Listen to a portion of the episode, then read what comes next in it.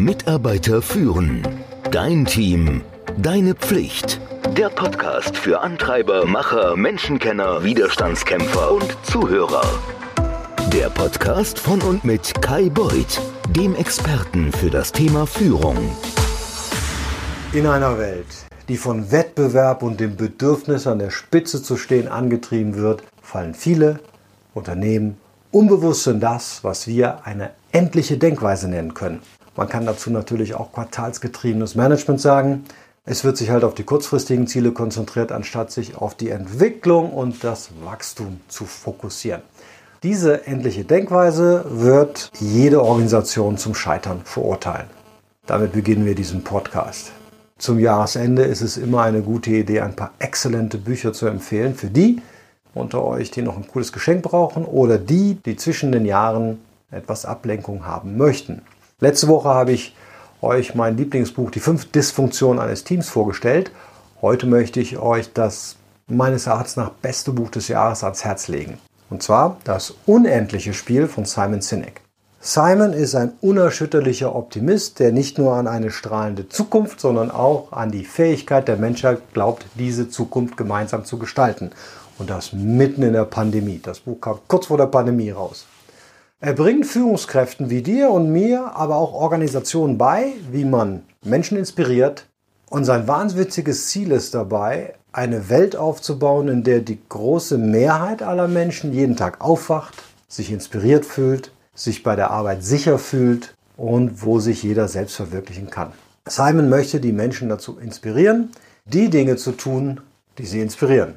Und ich kann dir wirklich sagen, ich bin bereits jetzt schon inspiriert von diesem Buch. So habe ich die Welt noch nicht gesehen, sondern erst als ich es gelesen habe, machte alles plötzlich Sinn. In endlichen Spielen, wie zum Beispiel Fußball oder Schach, da sind die Spieler bekannt, da sind die Regeln bekannt, da steht das Ziel fest, nämlich zu gewinnen oder zu verlieren. Und übrigens, die Gewinner und Verlierer sind auch leicht zu erkennen.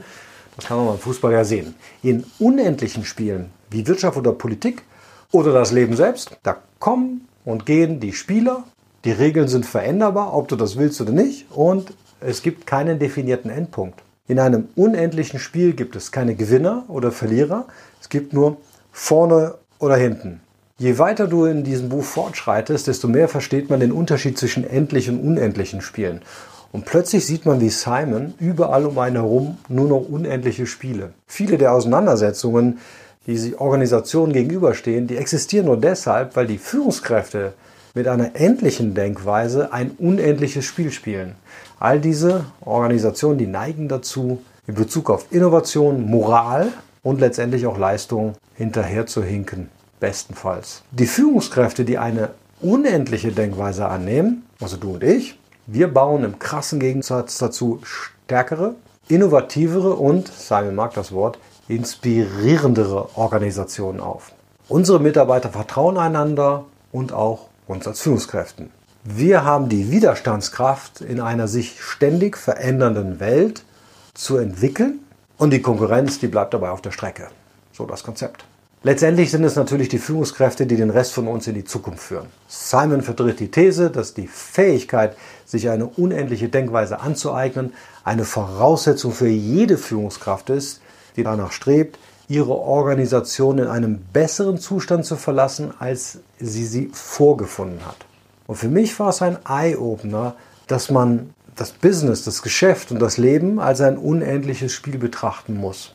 Kein Spiel, das man spielt, um zu gewinnen, sondern ein Spiel, das man nur spielt, um im Spiel zu bleiben. Also, weiß nicht, wie du das siehst, so lange wie es geht. Simon ist ja berühmt dafür, dass er das Konzept von Zweck oder einem Warum populär gemacht hat.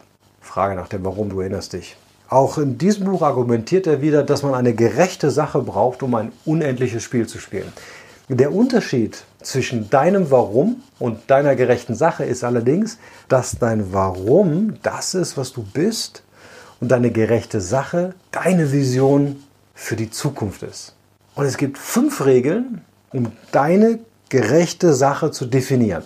Erstens, sie muss für etwas sein. Sie muss allumfassend sein. Sie muss dienstleistungsorientiert sein. Sie muss belastbar oder zukunftssicher sein. und sie sollte idealistisch sein. Führungskräfte, Obacht, sind nicht für die Ergebnisse verantwortlich. Führungskräfte sind für die Menschen verantwortlich, die für die Ergebnisse verantwortlich sind. Wachstum oder der Beste zu sein ist nicht gleichbedeutend mit einer gerechten Sache, weil sie viele der Regeln zur Definition einer gerechten Sache nämlich nicht erfüllen, wie du vorhin gehört hast. Und dasselbe gilt im Übrigen auch für Aktivitäten im Bereich der sozialen Verantwortung.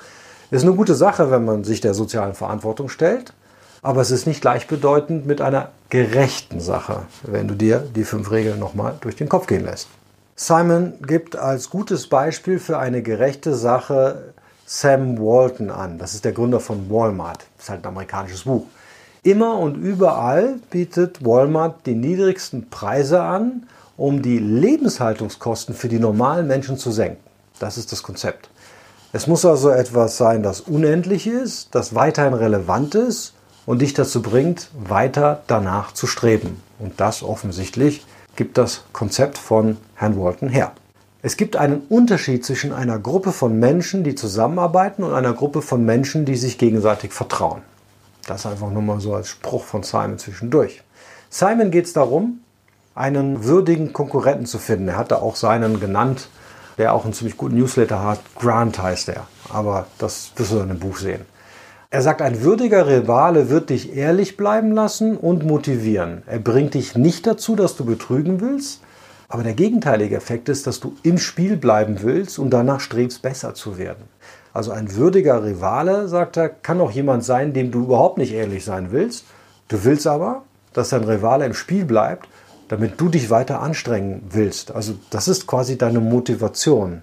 Ein gutes Beispiel, das er da gibt, sind Apple und IBM. Das sind Rivalen gewesen, die unterschiedlicher nicht sein können. Und manchmal brauchst du so einen würdigen Rivalen, um überhaupt einen Markt zu machen oder zu vergrößern. Als IBM in den PC-Markt eintrat, da hat Apple eine ganzseitige Anzeige geschaltet, um sie bei der Revolution willkommen zu heißen. Apple brauchte IBM, um überhaupt in diesem Markt bestehen zu können, um die Größe des Marktes zu erhöhen und um den Markt gemeinsam mit IBM zu entwickeln. Da haben sie damals diese Think Different Kampagne gestartet. Musst du mal googeln, das ist eine super Sache. Unendlich denkende Führer verstehen, dass das Beste kein Dauerzustand ist, sondern sie streben, so sagt Simon das, einfach nur danach besser zu sein. Simon argumentiert, dass eigentlich dein CEO, wenn du es nicht bist, eher dein CVO, also Chief Vision Officer sein sollte. Die Herausforderung ist aber, dass auch sehr oft so CFOs und CSOs die nächsten in der Reihe sind, die dann CEO werden. Und das sind oft Top-Manager, die sind hervorragend darin, die Geschäfte oder das Geschäft am Laufen zu halten, aber nicht alle, ich will nicht unfair sein, sind große Visionäre. Und es ist wichtig für die Organisation, ein Umfeld für Vertrauen und die Kultur, das Richtige zu tun, zu schaffen. Also ich glaube auch, dass Kultur daraus besteht, also wenn es eine Gleichung wäre, Kultur ist gleich Werte plus Verhaltensweisen. Noch vor Weihnachten plane ich auch einen Videokurs zur virtuellen Einführung von Kultur zu launchen. Ich arbeite schon dran. Drück mir bitte die Daumen und sei gespannt, dass ich das in den nächsten zehn Tagen noch schaffe. Zurück zum Buch. In dem Buch findest du ein Konzept über das ethische Verblassen. Das ist, wenn jeder anfängt, Dinge zu tun, die ein bisschen fragwürdig sind. Was letztendlich belohnt wurde, war das falsche Verhalten, das dann zu einem weiteren ethischen Verblassen führt. Als unendliche Führungskraft musst du das, was geschieht, in Frage stellen. Du musst eine Umgebung schaffen, in der die Menschen ehrlich sein können. Du musst längfristiger denken und handeln und spielen, um im Spiel zu bleiben. So schön, du musst spielen, um im Spiel zu bleiben. Der traditionelle Wettbewerb, der zwingt uns eine Haltung des Gewinners einzunehmen. Ein würdiger Rivale, der inspiriert uns allerdings dazu, eine Haltung der Verbesserung einzunehmen. Es sind noch eine Menge tolle Beispiele in diesem Buch. Er geht darauf ein, wie die amerikanische Verfassung konzipiert ist. Das fand ich sehr spannend im Sommer zu lesen während des laufenden Präsidentschaftswahlkampfes. Wenn du das jetzt wahrscheinlich lesen würdest, dann kannst du dir diesen Wahlkampf nochmal durch den Kopf gehen lassen. Wunderbar. Es ist ein tolles Buch. Ich glaube, ich werde es nochmal lesen. Ich habe es schon zweimal gelesen. Ich habe es auch einmal als Hörbuch fürs Jogging. Es ist super inspirierend und ich finde, du als Führungskraft, du solltest es lesen. Es ist inspirierend. Danke. Mitarbeiter führen. Dein Team. Deine Pflicht. Der Podcast für Antreiber, Macher, Menschenkenner, Widerstandskämpfer und Zuhörer. Der Podcast von und mit Kai Beuth dem Experten für das Thema Führung.